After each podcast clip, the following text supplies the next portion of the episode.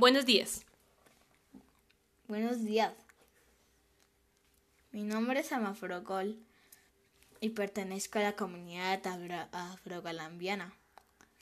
Vivimos en África. ¿Cuál es tu lengua nativa? Nuestra lengua nativa es la palenquera y el coloré. ¿Cuáles son tus creencias?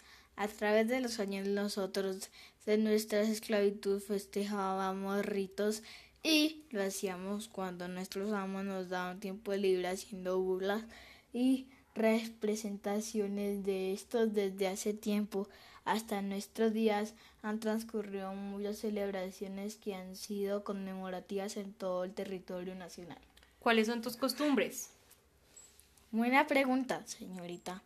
Se hacen diferentes manifestaciones de cultura entre los que se encuentran nuestras fiestas tanto religiosas como paganas. Nuestra música, nuestra gastronomía, peinados y demás. ¿Qué cultivan? Cultiva cultivo de plátano y maíz con un poquito de cría de cerdos, pesca, caza y minería. ¿Cuáles son sus problemáticas? Hoy, como ha ocurrido desde... Un momento.